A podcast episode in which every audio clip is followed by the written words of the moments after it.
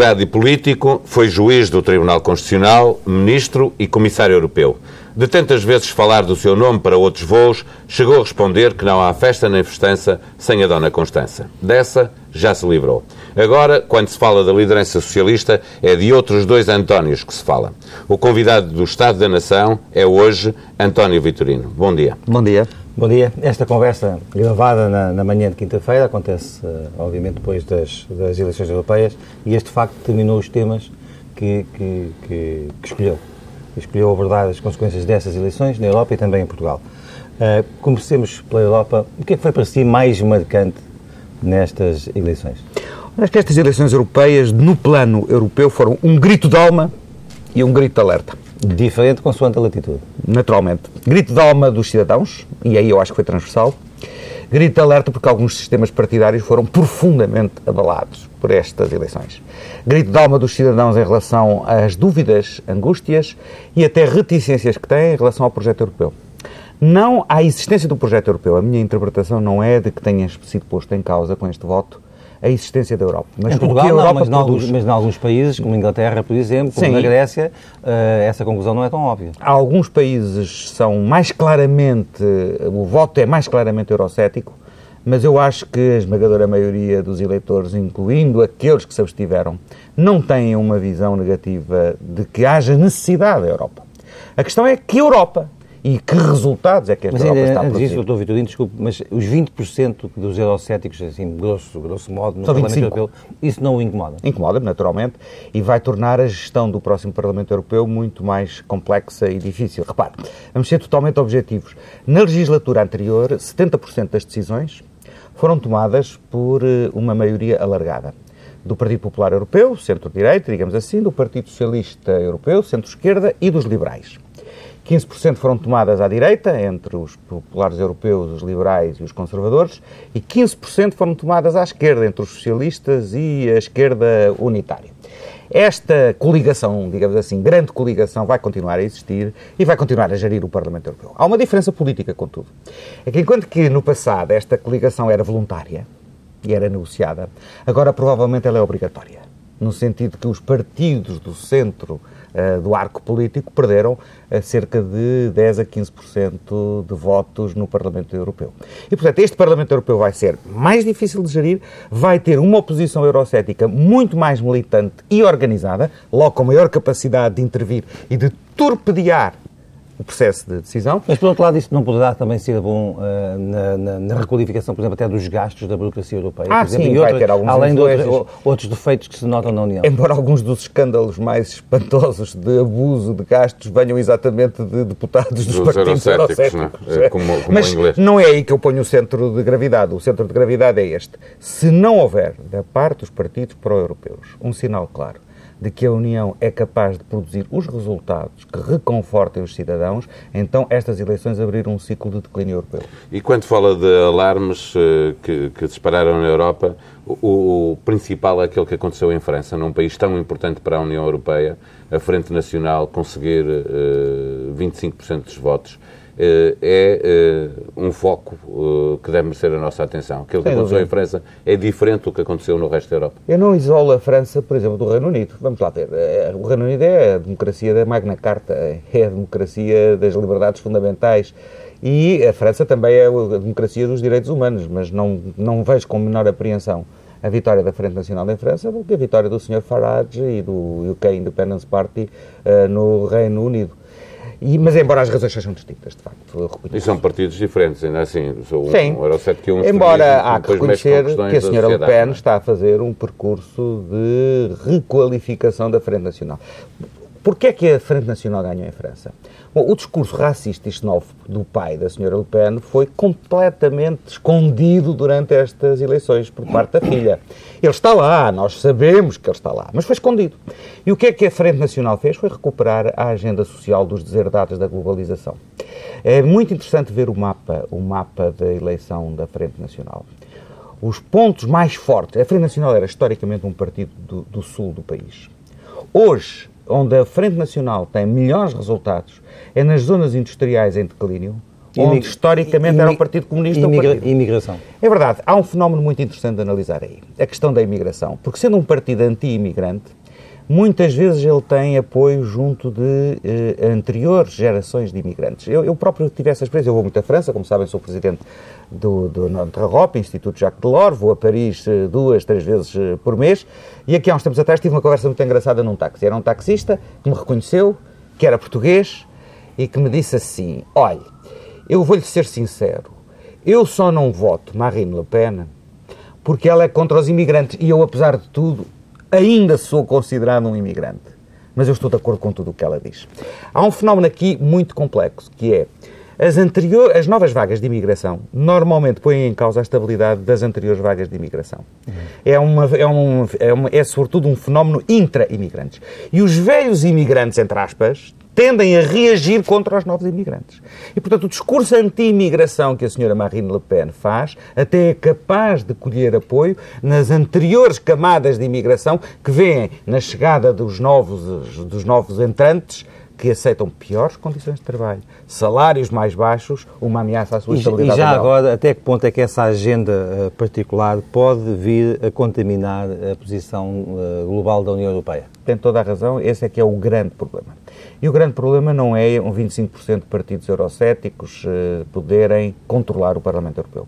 O problema é eles colonizarem politicamente o discurso dos partidos do mainstream. Isto e, é, e na sua opinião, isso é uma. É Já está a acontecer. Já está a acontecer.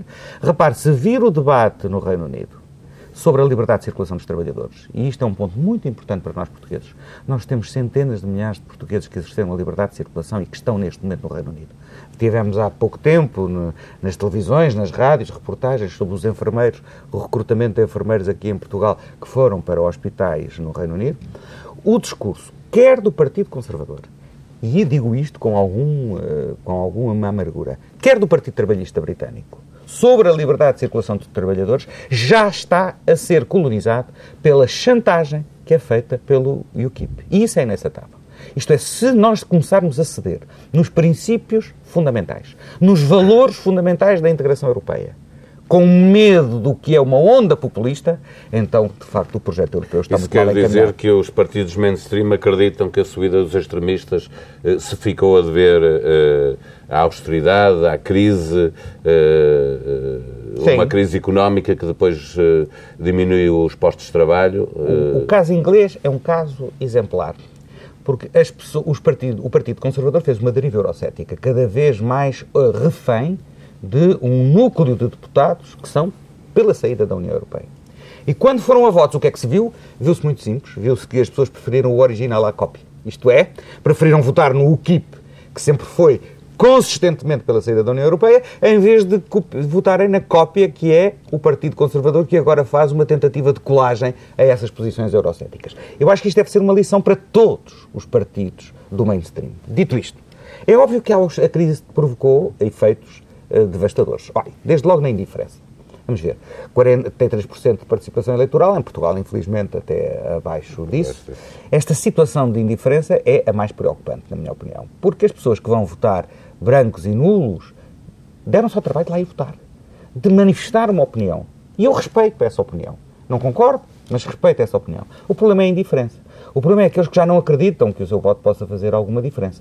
E, de facto, os partidos políticos do mainstream não foram capazes de explicar aos cidadãos portugueses. Mas é sempre assim em eleições europeias, em termos de dimensão Historicamente, eh, sim. da abstenção. Não é? O que é um paradoxo, porque cada vez mais o Parlamento Europeu tem mais poderes e nós, portugueses, nestes últimos anos tivemos bem o exemplo de como as decisões europeias nos doem no corpo, na pele, e a indiferença significa que deixamos nas mãos de outros as decisões que nos dizem diretamente A cidadania respeito. europeia é uma criação política que não tem eh, repercussão prática, as pessoas não a sentem, é uma ilusão. Tem, as pessoas não, não sentem que são cidadãos da Europa. Ver, não, não, não é uma ilusão, porque quando há liberdade de circulação, e se nós tivemos 300 mil cidadãos portugueses, ou 200 mil, 200 e tal mil, que saíram do país para ir procurar trabalho noutros sítios, seja na Suíça, seja na Alemanha, seja no Reino Unido, seja em França, aí isso é cidadania europeia. Atenção, e se a liberdade de circulação está sob pressão, hoje em dia, como com o referendo suíço, como devem recordar, há, há, então estamos, temos aí uma trincheira de defesa da cidadania. Dito isto, não há uma transposição desse conceito de cidadania para os direitos políticos, que manifestamente o Parlamento Europeu continua a ser concebido como uma organização distante e alheia às preocupações concretas das pessoas, por um lado, e por outro lado, nós temos hoje um problema central na Europa, que é o desemprego. E a verdade é esta: os mercados de trabalho, os mercados laborais, continuam a ser nacionais essencialmente nacionais. Políticas ativas de criação de emprego, seja de desemprego jovem, para lutar contra o desemprego jovem, seja para lutar contra esse flagelo terrível que é o desemprego de longa duração dos maiores de 45 anos que têm poucas qualificações para reentrar no mercado de trabalho, isso é sobretudo responsabilidade nacional. A Europa pode ter uma função de apoio, de incentivo e de financiamento. Mas as políticas concretas que podem fazer a diferença no grande flagelo que é o desemprego continuam a ser da responsabilidade dos governos nacionais. Daqui a pouco já iremos falar mais em particular do caso português, onde eu julgo que Uh, não mudou nada no que respeita ao, ao, pensamento dominante em relação à Europa, porque, embora uhum. tenha diminuído um pouco a porcentagem do PS, PS e CDS, há outros movimentos que tiveram, que tiveram votos e que podem ser ju juntos a esses, digamos assim. Portanto, não me parece que, por exemplo, o Partido da Terra seja anti-europeu, nem nada que se pareça, e outros estão aí como ao livre. Mas, por exemplo, aqui ao lado, o, o chamado Bloco Central está uh, a definhar, Sim. inclusivamente, o Partido Socialista Obrero Espanhol Uh, depois desta, desta, destas eleições entrou, pode-se dizer, em crise. Rubalcaba já não se vai recandidatar, não vai abandonar. Como é que viu o caso, como é que viu o caso espanhol, uh, que é o mais perto de nós no âmbito da, daquilo que se passou na Europa? O caso espanhol é muito importante, é para nós também, atenção, porque primeiro é o nosso vizinho e depois estas eleições revelaram ou vieram evidenciar uma grave crise de identidade do Estado espanhol.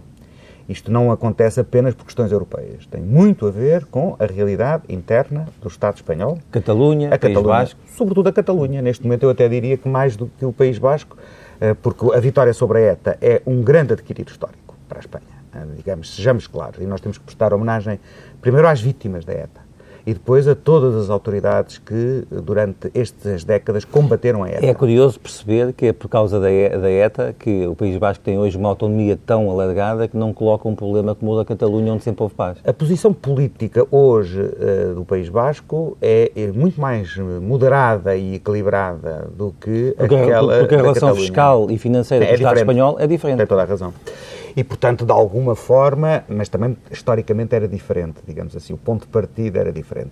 Há um equívoco em Espanha, que hoje é muito reconhecido, daquilo do chamado café para todos. Isto é, há autonomias históricas, como é o caso do País Basco, como é o caso da Catalunha, como será o caso, por exemplo, da Galiza, e depois há uma série de outras autonomias que foram elevadas à mesma categoria e todas tratadas em igualdade de circunstâncias, quando as raízes históricas eram completamente diferentes. Isto coloca um problema de identidade do Estado espanhol.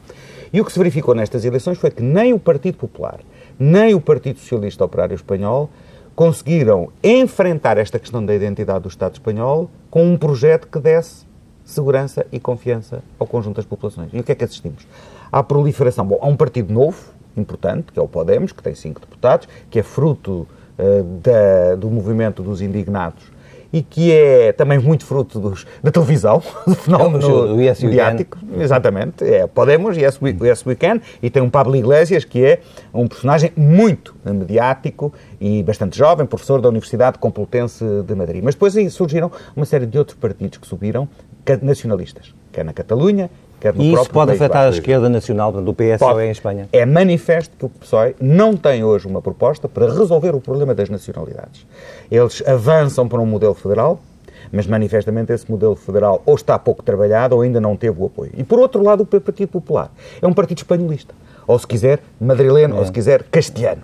E portanto, a polarização dos extremos da vida pública espanhola por um lado, os nacionalismos, por outro lado, um PP extremamente centralista, digamos que exprimiu o PSOE sem uma proposta alternativa e, portanto, o PSOE teve uma série de derrotas. Já agora, como é que vê uh, o referendo na Catalunha e não só, como vê uh, o, o, outro que porventura vai, vai haver também na, na, na, Escócia, brevemente, como é que vê a erupção destes, destes fenómenos nacionalistas numa Europa uh, a 28? Eu acho que o Tratado de Lisboa acrescentou uma coisa que ninguém reparou, que na altura tinha sido acrescentada, que é um novo princípio da União Europeia, que é a União Europeia respeita a integridade territorial dos Estados-membros. Não estava lá. Foi acrescentado pelo Tratado de Lisboa. Isso porque antecipávamos já que poderiam existir Isso, questões... isso- isso é uma faca sobre os nacionalismos. Bom, a verdade é esta. Hum, O caso escocês não pode ser comparado ao caso da Catalunha. Porque o que o Tratado da União Europeia diz é estas questões têm que ser reguladas de acordo com a ordem constitucional de cada Estado. E o caso da, da Escócia é exatamente um caso exemplar. Ou seja, o referendo sobre a Escócia não é convocado pelo Parlamento de Edimburgo. É convocado por Westminster.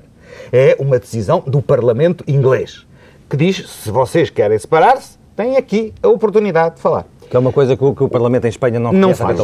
E não é o caso, portanto, da, da Catalunha, onde eh, não há uma decisão. É os- A Assembleia da Catalunha tomou a iniciativa e o Tribunal Constitucional eh, catalã, eh, espanhol considera que não é constitucional haver um referendo só para a Catalunha. Só, Só, para a só Catalunha. para terminar esta, esta parte, vê, vê essa possível independência, enfim, embora muito embrionária, como um perigo para a estabilidade na Península Ibérica? Eu diria que há dois Estados historicamente na Península Ibérica: Portugal e Espanha. Vamos olhar para, eh, para as consequências nas eleições eh, europeias. Em Portugal, eh, contra todas as expectativas, está a causar maior turbulência no partido que venceu as, as eleições. Ficou surpreendido? Sim, fiquei surpreendido, devo confessar, não, não tinha conhecimento prévio da decisão. Apesar de tudo, eu acho que o que esta situação hoje no Partido Socialista mostra é que havia um problema, havia uma questão quanto à liderança que não foi resolvida e devo dizer que, portanto, fui apanhado de surpresa pela iniciativa do Dr. António Costa. Eh, Mas foi isso que o surpreendeu? O desafio lançado por António Costa ou a votação do PS também o surpreendeu? Não, vou ser sincero, eh, os comentadores normalmente gostam sempre de recordar quando têm razão. É? Eu aqui vou ter que confessar que vou fazer uma recordação 50-50, isto é, eu sempre achei eh, que a diferença entre o PS e a Aliança Portugal seriam 4, 5 pontos, não mais do que isso. Agora, nunca me passou pela cabeça que a fasquia fosse tão baixa. Isto é, que a Aliança Portugal descesse abaixo dos 30%.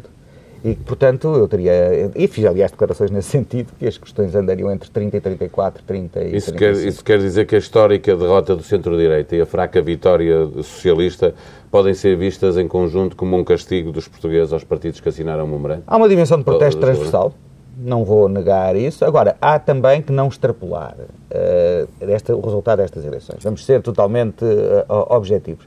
Nas eleições para o Parlamento Europeu, as pessoas concebem-nas como eleições de segunda ordem. São eleições eh, propícias ao voto de protesto e são eleições onde não há o peso da governabilidade. O que é que eu quero dizer com isto? Que numas eleições legislativas as pessoas ponderam quem é que vai governar. E, obviamente, eu sei que isto é desagradável para alguns partidos, há o efeito do voto útil.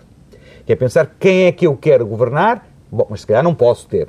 Portanto, quem é que eu, sobretudo, não quero a governar. E fazem-se, faz-se um voto útil. Essa dimensão, esse drama da escolha, sanção, eh, prémio, não existe nas eleições europeias. Houve uma tentativa agora, com os tais candidatos à presidência da Comissão Europeia, de tentar dar um rosto e uma lógica de escolha desse género. Que não correu bem, não é? resultou. Voltar um bocadinho Manifestamente. não- não resultou. Não resultou. E, portanto, eu não me atrevo a extrapolar das eleições europeias uma, um resultado para as eleições legislativas nessa, dentro dessa perspectiva. Mas os resultados do Partido Socialista deixaram-no em estado de choque. Não, não. Eu já, já estou velho para me chocar.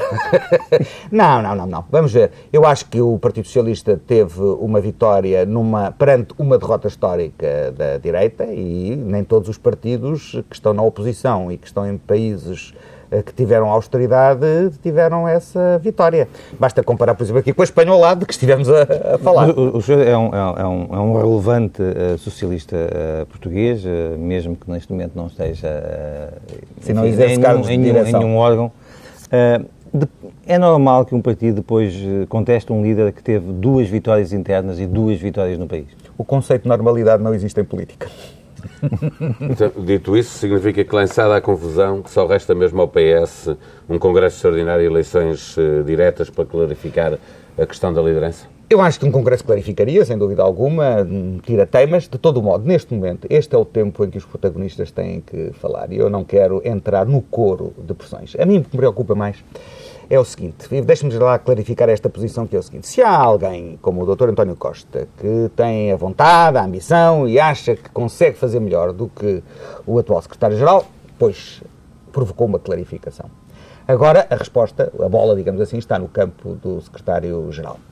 Eu acho ou, que não ou, é. Ou, ou das fundações, Ou no próprio dos, ou dos António militantes. Ou Sim, eu acho que a lógica do desafio do Dr. António Costa, como ficou claro nas declarações que fez ontem à saída da, Da reunião da reunião, é dizer, eu acho que é melhor nós nos dois nos entendermos neste sentido de que o secretário-geral convoca um congresso. Foi essa. Portanto, espera uma Antecipo resposta que tenha sido política. essa. Sim, é uma Uma questão resposta política, política mais e do que estatutária. estatutária. Em segundo lugar, eu devo dizer o seguinte: eu acho que eh, os resultados das eleições eh, europeias não podem ser assacados ao secretário-geral. O secretário-geral, António José Seguro, fez o que competia.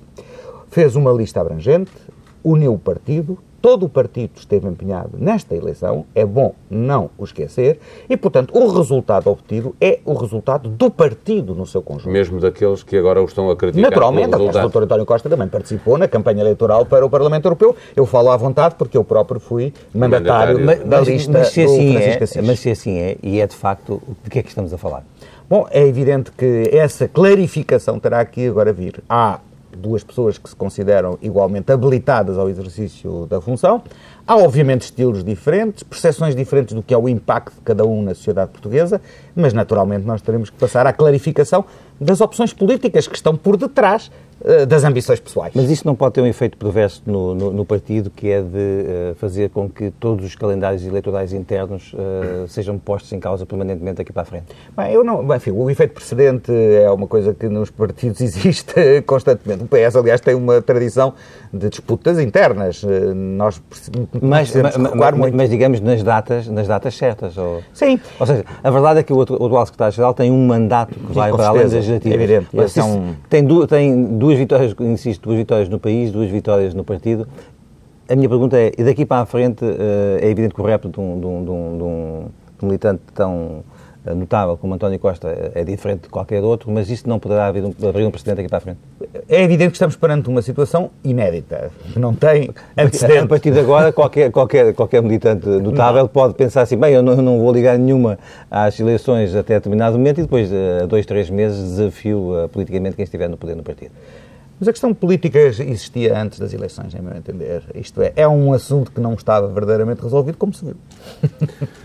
Bom, esta entrevista, eh, insisto, foi gravada na, que está a ser gravada na quinta-feira, portanto, Certo. quando estiver É um para o ar está, está um pouco desatualizada, porque no dia anterior terá havido uma Comissão Nacional do PS com alguma, alguma clarificação a este respeito. Eh, olhemos ainda para o país. À esquerda foi feita a leitura no interior do PS, mas também com, no Bloco e no PCP, que o Presidente da República devia fazer uma leitura eh, específica eh, e foram, foram pedidas eleições antecipadas. Eh, esta seria, em sua opinião, uma das consequências eh, do resultado destas eleições? Eu não vi o Partido Socialista pedir eleições antecipadas eh, assim, nesses, nesses termos. Eh, Houve alguns dirigentes que o fizeram. Sim, mas Eh, Manuel Alegre, por exemplo. Sim, sim. Bom, vamos ver, sinceramente, eu não creio que seja um bom precedente para o funcionamento do sistema democrático retirar ilações eh, diretas e automáticas de um resultado eleitoral para o outro. Disse isso em 2002, quando o engenheiro Guterres interpretou os resultados eh, da derrota eleitoral autárquica do Partido Socialista como um elemento da sua demissão. Eu não creio que a razão profunda dessa demissão estivesse relacionada com o resultado das eleições autárquicas, tinha outras causas e outros fundamentos, mas eu não sou eh, favorável à ideia de que a estabilidade governativa deva ser posta em causa por resultados de outras eleições. Agora, o que eu lhe devo dizer é o seguinte: eh, este, o sinal que estas eleições deram para a coligação no poder é muito eh, sério. Porque, manifestamente, o- a coligação no poder eh, não só perdeu eh, muitos votos, perdeu 2 milhões de votos, milhões como, inclusivamente, se pretende seguir uma estratégia inclusiva, dificilmente essa estratégia inclusiva, que é pelo menos aquilo a que os ingleses chamam o lip service que o Dr. Passos Coelho e os dirigentes do PSD costumam pagar, que é andar sempre a apelar ao consenso, eh, uma espécie de eu venho cumprir o doloroso dever de apelar ao consenso, consenso. embora saiba que não vão ser ouvir. Bom, não, isso vai... eh, Nós necessitamos de um consenso na sociedade portuguesa. Político Mas, e eh, social, mas isso passa por Este eleições. resultado, eh, nesse sentido, eh, afeta um e outro bloco. O bloco que está no poder e o bloco do Sem Partido dúvida. Socialista. Sem dúvida. Estão criadas mais dificuldades, prevê mais dificuldades para, em matéria de governabilidade para Eu prevejo que não haja nenhum acordo, que não haja nenhum acordo político Daqui possível antes de eleições e que se as eleições estiverem em linha, o resultado das legislativas estiverem em linha com o resultado destas eleições para o Parlamento Europeu, Embora eu conte com o efeito de governabilidade para haver uma lógica de mais bipolar e de maior concentração de votos, mas sendo possível que nenhum bloco tenha a maioria absoluta, é manifestamente evidente que a seguir terá que haver uma negociação transpartidária. E significa um bloco central ou acredita que isso é possível fazer com partidos como o LIVRE, o MPT, que eles possam vir a constituir um fator de criação de uma maioria Sabe, eu tenho colocado há vários meses o acento tónico num, menos na questão dos arranjos partidários e mais numa plataforma partidária que dê abertura a um arranjo social. E acho tão importante um acordo social como um acordo partidário. E não vejo um acordo social que possa excluir a CGTP. E, naturalmente, a CGTP, como nós sabemos, é uma organização, eu vou ser muito diplomata, uma organização muito próxima do Partido Comunista Português. E acho que o Partido Comunista tem que deixar de ser um partido antissistema, para ser sincero. E, portanto, tem que ser um partido que tem que assumir também as suas cota, a sua cota parte de responsabilidade Mas, na governabilidade. Como é que o senhor, como é que o senhor diz isso agora, precisamente, que o Partido Comunista uh, uh, ameaça querer seguir um caminho de divórcio em relação à Europa? no primeiro caso em relação ao euro, mas que, enfim, teria consequências com certeza na União Europeia. Como é que agora, aparece-me a mim que Sim, uh, a, a aproximação do PS ao PCP ficou ainda mais difícil. Não, eu não estou a falar também só de uma aproximação do PS ao PCP, eu estou a falar de um acordo mais amplo. Eh, que, que... Eu percebi, social, mas uh, indo para a política e indo para a sede partidária parece mais difícil. É um dos pontos de, de grande divergência entre o Partido Socialista e o Partido Comunista, é isso que faz com que o nosso bipolarismo seja imperfeito. A posição do Partido Comunista em relação à Europa já foi mais suave do que é hoje. A questão é saber testar a ver se essa ideia de saída do euro é mesmo para levar até ao fim por parte do Partido Comunista ou não, ou se é um instrumento identitário eleitoral, mas não é, evidentemente, um ponto de negociação. Mas, mas, é o que está agora em cima da mesa. O senhor acharia normal, como socialista, que António José Seguro votasse ao lado deste Partido Comunista uma moção de censura ao governo? Eu acho que eu, esta moção de censura tinha apenas um objetivo, era entalar o Partido Socialista, não tinha outro. Bom, com a resposta que o António José Seguro deu, não. Deixa-me perguntar, eh, eh, dizia há pouco que não, não é partidário de que eleições intercalares possam resultar em eleições antecipadas. Eh, mas tendo em conta este, esta dificuldade de governabilidade com a previsão de resultados nas legislativas, o Presidente da República não deve pensar seriamente em antecipá-las para junho, ganhando tempo hum. para resolver uma crise política que será grave para Portugal, mesmo do ponto de vista do, na, na, nossa relação com os mercados? Eu tenho defendido essa tese. Tenho defendido a ideia de que os calendários eleitorais com que estamos confrontados para o ano são particularmente eh, ingratos. Porque nós estaremos nos últimos seis meses do mandato do atual Presidente da República, como sabe, não pode haver eh, já. Não pode dissolver. Em segundo lugar, uh, estaremos uh, com a necessidade de apresentar um orçamento de Estado para um ano muito difícil. 2016 será ainda um ano, obviamente, muito difícil. E ele, teoricamente, devia estar entregue até 15 de outubro. Se nós tivermos eleições em outubro, outubro. obviamente não haverá um orçamento de Estado em tempo útil e, portanto, entrará um sistema qualquer, provavelmente de duodécimos, sobretudo se houver dificuldade em formar um governo a seguir às eleições.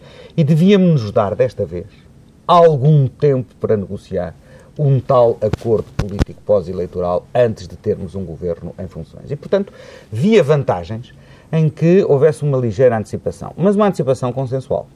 Não é uma, uma antecipação adversatorial. pelo Presidente da República? Não uma espécie de arma de arremesso de uns contra outros. E percebo, percebo que esta minha tese seja mais difícil de engolir por parte dos partidos que estão no poder. Que precisam de mais tempo para. Que esperam, uh, que têm a expectativa de que, que uma recuperação económica possa lhes dar mais chances num voto em outubro do Mas que lhes daria num voto em junho não havendo esse consenso, acha que o Presidente da República deve, uh, por ele, impor, tendo em conta... Não, não, vou, uh... não vou emitir opinião sobre isso, eu, porque eu coloco-me num outro plano, não é no plano da luta política, neste caso, é no plano do interesse das instituições. Mas por isso mesmo, o interesse das instituições não, não implica que o Presidente da República tenha que tomar uma decisão, mesmo que não haja acordo o, entre PS e PSD? O, é, o perfil deste Presidente da República não é de modo a decidir uh, nesses termos. Como é que o senhor viu o aparecimento do fenómeno MPT, eh, eh, à, dimensão que acaba por ter, ao livre, eh, são fenómenos para solidificar na, na sociedade portuguesa ou são epifenómenos pessoais e, de, e do âmbito destas eleições europeias? Bom, li hoje no Diário Notícias que o Dr. Marinho Pinto uh, já antecipou uma candidatura presidencial. Mas essa, é, essa, já, essa já se adivinhava. O, o, problema poderá ser antes a consequência que o MPT pode vir a ter numas eleições legislativas, ou não? Sim, admito que possa concorrer às eleições uh, legislativas, mas uh, o fenómeno MPT, na expressão que tem neste momento, está muito ligado à personalidade do Dr. Marinho Pinto. É um caso de notoriedade assinalável. Mas a esse, a esse nível pode ser comparado ao PRD e o PRD acabou por ter 17, quase 20%. Sim. Eu não posso fazer antecipações neste momento, seria muito arriscado e, apesar de tudo, até os comentadores têm que ter algum cuidado nas, nas previsões para eu não ter que estar a vir aqui daqui a seis meses ou um ano a dizer olha, voltei-me a enganar. Também não abusa. Então, então, então faço a pergunta de outra forma. Uh, acredita que, apesar desta deslocação de votos para partidos uh, que eram pouco habituais, que uh, uh, o país não deixou de ser profundamente uh, a favor da União Europeia. Não, acredito. E acho que, aliás, devemos nos preocupar menos com a repartição de votos por outros partidos e mais com a abstenção. É aí que está, para mim, a questão, o desafio essencial, isto é, o risco para a democracia são as pessoas que descreem. São as pessoas que se refugiam na indiferença ou no descontentamento e que já nem sequer se motivam para. Como é que se combate isso? Com o voto obrigatório? Não, os resultados. Não, não. O voto obrigatório para mim é um expediente administrativo que não responde aos problemas de fundo e que, aliás, não tem grande sucesso nos sítios onde é aplicado, porque quando há sanções, as sanções acabam por não ser efetivamente aplicadas. Não, não, o problema é político. E o problema político é saber se as pessoas ainda acreditam que, de facto, a democracia é capaz de produzir os resultados sociais. Os portugueses deram agora, aos 40 anos do 25 de Abril, uma ideia muito clara. Prezam os valores das liberdades civis e políticas, e isso é extremamente importante. E as pessoas não repararam muito nisso, mas há uma subida do apego dos portugueses às liberdades civis e políticas enquanto tal. Mas não dissociam as liberdades civis e políticas das liberdades económicas e sociais. E, portanto, o regime está confrontado com a necessidade de demonstrar que é possível construir um novo contrato social que responda aos anseios sociais. Porque não vai ser o antigo contrato social. Não vamos ter sobre isso a menor ilusão. Nós não vamos voltar ao modelo antes da crise. E, portanto, estamos confrontados é com um vazio. Com a necessidade de reinventar um equilíbrio de forças sociais porque eu também digo uma coisa muito claramente: se alguma coisa faz a diferença nestas reformas estruturais que foram introduzidas, é que foi introduzido um enorme desequilíbrio no mundo laboral, a favor do patronato e em detrimento dos interesses dos trabalhadores. E eu acho que isso não interessa nem aos patrões, nem aos trabalhadores. É um desafio a um futuro governo socialista. Sem dúvida. Um Sim. futuro governo socialista terá a obrigação esse... de estabelecer um contrato social que estabeleça não só a sustentabilidade do Estado Social, dentro dos limites das finanças públicas com que estamos confrontados, mas também um novo contrato social, porque só assim é que é possível melhorar a competitividade da, economia portuguesa. A competitividade não é por uma invenção, uma varinha mágica abstrata. É pelo envolvimento dos empreendedores e dos trabalhadores no sucesso das perspectivas O problema da abstenção e também esse problema do desequilíbrio entre uh, os trabalhadores e, o, e, os patrões não é um problema exclusivo de Portugal. A abstenção existe certo. em todo lado e uh, uh, a perda de direitos dos trabalhadores é global. Nos Estados Unidos, na Europa ou nas zonas onde havia melhores condições, nota-se muito isso. Acha que esse é o problema que vai resolver a participação dos, dos, dos eleitores nas eleições? É o, o eles sentirem que os políticos estão a trabalhar para criar uma sociedade mais justa? Não tenho a menor dúvida. Nem a nível nacional, nem a nível europeu. Repare, há agora uma grande polémica sobre este último livro do Thomas Piketty sobre as desigualdades.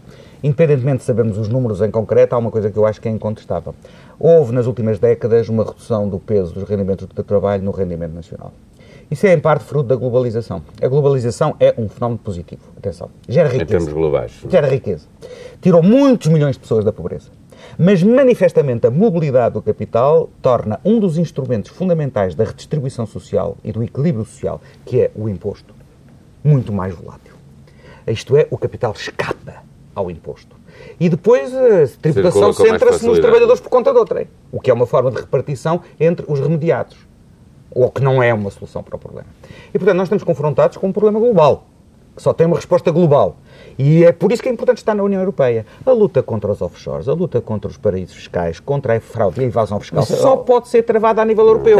Porque a nível nacional mas, é um combate perfeitamente uh, mas, votado a resultados magros. Mas como é que pode ser, como é que, como é, que, como é, que é de esperar que possa ser combatido a nível europeu quando dentro da União Europeia uh, se estimula até que, que, isso aconteça? A maior parte das muitas das grandes empresas portuguesas têm sede fiscal na Holanda e assim sucessivamente. Uh, não é também a União Europeia um mau exemplo dessas práticas? A União Europeia é um terreno de combate para essa questão. Repare, há, apesar de tudo, evoluções positivas. Eh, o Luxemburgo e a Áustria aceitaram há poucos meses, pela primeira vez, a troca de informações que permite, por exemplo, eh, dizer às administrações dos países, quem tem contas nesses países, quais são os seus resultados eh, financeiros e, portanto, mas concorda, mas, mas concorda que ainda há muito para fazer dentro da União Europeia nesse sentido. Sim, há uma parte de harmonização fiscal, que eu falo com muita prudência. Não estou a falar numa taxa única, porque as taxas Porquê é que fala com muita prudência? Falo com prudência porque acho que é um processo por etapas para, ser, para poder ser bem sucedido.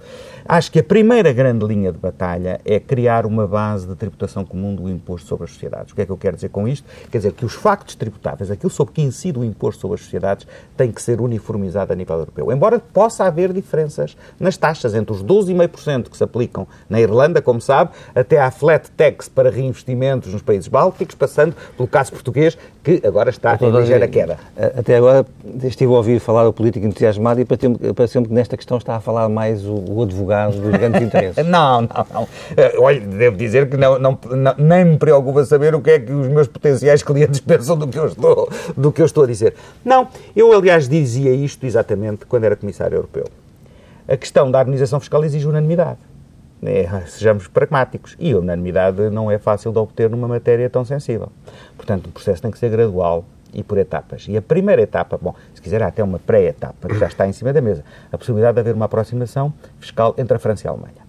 A partir do momento em que os dois países tenham uma tendência de convergência fiscal, vai ver que isso vai ter um efeito de alavancagem noutros países. Mas em, para além daquilo que é o acordo franco-alemão, eu acho que é importante ter uma taxa, uma base comum de tributação das empresas no espaço europeu. O fator José Sócrates foi o nome mais referido nos últimos dias de campanha. Ele foi um elemento perturbador para a campanha do Partido Socialista, em Não sua opinião?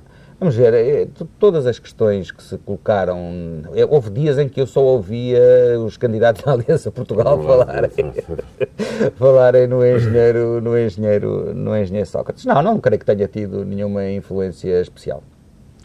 Eh, vamos já uh, a caminho do final desta entrevista. Na convenção que, que novo rumo do PS, que ocorreu durante a campanha eleitoral, dizia que a vitória do partido nas europeias abriria precisamente um novo ciclo, que vai terminar em 2016 com a eleição de um verdadeiro Presidente da República. Quem são os seus candidatos a Primeiro-Ministro e a Presidente da República? Ah, eu... Eu disse na altura que não punha o nome porque toda a gente sabia em quem é que eu estava a pensar. Toda a gente sabe que eu tenho defendido a tese de que entendo que a pessoa que para o próximo ciclo político tem melhores condições de desempenhar a alta função de Presidente da República, mas nem António Guterres. E Primeiro-Ministro? Agora vamos aguardar uh, as reuniões, as decisões do Partido Socialista. Acho que será um militante do Partido Socialista. E aqui não corro o risco de vir a ter que engolir nada do que disse. Uh, e em relação a si, pessoalmente? Ou seja, o senhor mantém-se estou bem obrigado. Há, há muitos anos fora, fora de qualquer corrida ao Partido Socialista. Está mesmo fora de causa voltar à política? Ah, não, não, não vamos voltar a essa... Essa é, é uma pergunta recorrente, mas é, é recorrente ter dúvidas nessa, nessa, nessa matéria e o senhor é, é visto como um, um um valor uh, muito elevado muito obrigado, do partido. Mas, uh, a sua aposta pela carreira profissional é definitiva? Eu não estou inativo na atividade cívica. A ideia de que. Ah, ah, quiseram construir de mim uma ideia de que era um advogado interessado em ganhar dinheiro. Evidente, tenho quatro filhos, um está nos Estados Unidos, portanto, essas coisas exigem algum, alguma, algum fundo de maneio. E a profissão de advogado garante-me isso. Mas uh, eu sou uma pessoa muito empenhada do ponto de vista cívico. Repare, eu sou presidente de um think tank uh, europeu, que me ocupa muito tempo. Faço muitas conferências uh, e debates por Europa fora e até nos Estados Unidos. Não tenho nenhuma visão egocentrista e, portanto, não faço propaganda cá em Portugal dessas minhas atividades porque simplesmente não preciso, felizmente, mas não me considero fora da atividade política, não. Se é, se é, essa a pergunta, não me considero. Agora, há muitas maneiras de estar na atividade pública. Nós, eh, insisto, nesta entrevista tenho que o dizer várias vezes porque pode haver uma decisão do Tribunal Constitucional no, no entretanto. Eh, se ela tiver existido, um chumbo, eh, o Governo já disse que pode haver uma subida de impostos. Acha que os portugueses aguentam mais uma, um aumento da carga fiscal? Bom, há impostos e impostos. Eu não sei a que é que nos estamos a referir. ouvi falar no IVA. Obviamente, como todos nós sabemos, que o aumento do IVA tem sempre impactos negativos na retoma económica. E esta é uma retoma frágil e, portanto, o que eu receio é que uh, um aumento do IVA possa uh, tornar ainda mais débil o que é já de si uma retoma, uh, uma retoma frágil. E o Governo terá que fazer as suas contas, na medida em que, também convém ter em linha de conta, que hoje as condições de financiamento da economia portuguesa estão bastante mais favoráveis do que estavam na altura em que foi aprovado o orçamento de 2014 e só o Governo é que mas sabe qual é a folga. Para cumprir na mesma, não é? Sim, mas teremos que ver qual é a folga orçamental e financeira que o Estado português tem em função das, da situação, que também, vou ser honesto e sincero, pode não manter-se. Não, quer dizer, hoje as, taxas de juros estão felizmente Sim, extremamente baixas, com, uh, mas eu não tenho nenhuma garantia de que não haja volatilidade nos mercados financeiros e nós agora em agosto vamos ter um problema complicado a nível europeu, que é saber o que é que se faz aos 170% de dívida pública grega, apesar do haircut que foi feito há dois anos de mais de 50% dos detentores de dívida grega por parte dos detentores privados de dívida grega e, portanto, nós podemos ter a seguir ao verão também um período relativamente Mais uma difícil. crise europeia. Voltando à Europa, para terminar, já foi Comissário Europeu, como é que viu uh, o desempenho do cargo por Durão Barroso, que pode vir a ser, ou não, mas ver se há na altura candidato a disputar com o seu uh, uh, favorito António Guterres o cargo de Presidente da República? Acho que os dois mandatos do Dr. Barroso são muito diferentes um do outro. O segundo mandato, sobretudo, foi confrontado com a crise da zona euro, que foi talvez uma das crises mais difíceis da e história. E aí podia ter feito mais? Sim, acho que a Comissão Europeia perdeu muito tempo a perceber que lhe competia uma função de propositura e que as propostas tardaram e que, como a natureza tem horror ao vazio, eh, esse vazio foi preenchido pelo do Mercosi e quando a Comissão tentou recuperar eh, o terreno perdido, provavelmente já era tarde, porque quem já estava instalado no terreno estava confortavelmente instalado no terreno. Dito isto, também não quero deixar de reconhecer que as características próprias da crise do euro davam à Comissão Europeia uma capacidade efetiva de intervenção relativamente limitada. Porque quando é preciso pôr em cima da mesa 700 mil milhões de euros para um fundo de resgate, obviamente que não é o orçamento comunitário que pode garantir verbas dessa dimensão, porque não tem sequer capacidade de responder a essa dimensão. Portanto, eu não estou a criticar a atuação da Comissão no que diz respeito à capacidade de resgate, acho, contudo, que a concepção do ataque à crise tardou. Mas para o seu amigo António Guterres era mais fácil vencer Durão Barroso ou Marcelo Rebelo Sousa? Eu acho que essa é uma pergunta pessoal e intransmissível e só o próprio pode responder. Última pergunta. A reedição do Bloco Central pode ser perigosa para o sistema político português? Não, vamos ver, eu não, não, eu não, ao contrário ao que possa ter ficado a ideia, eu não estou a apostar numa reedição do Bloco Central, embora não tenha problemas nenhum com isso. Eu fui membro do governo do Bloco Central em 1983, 85. 85. E houve aqui um período em Portugal em que não se podia sequer recordar esse facto, e depois, quando toda a gente reconheceu que o Bloco Central tinha salvo o país da bancarrota, passou a ser outra Pode vez. Ser esse o caso, novamente, no, no, próximo ano. Mas a minha tese é mais ampla do que isso. Como lhe disse e como tentei deixar eh, claro, é um acordo que, para além da plataforma partidária, tem que extravasar para o terreno social e aí acho que ninguém deve ser consentido ficar de fora. E falo dos sindicatos, da UGT e da CGTP, e falo das associações patronais. Doutor António Vitorino, bom dia, muito obrigado por ter vindo à TSF e à Diário de Notícias.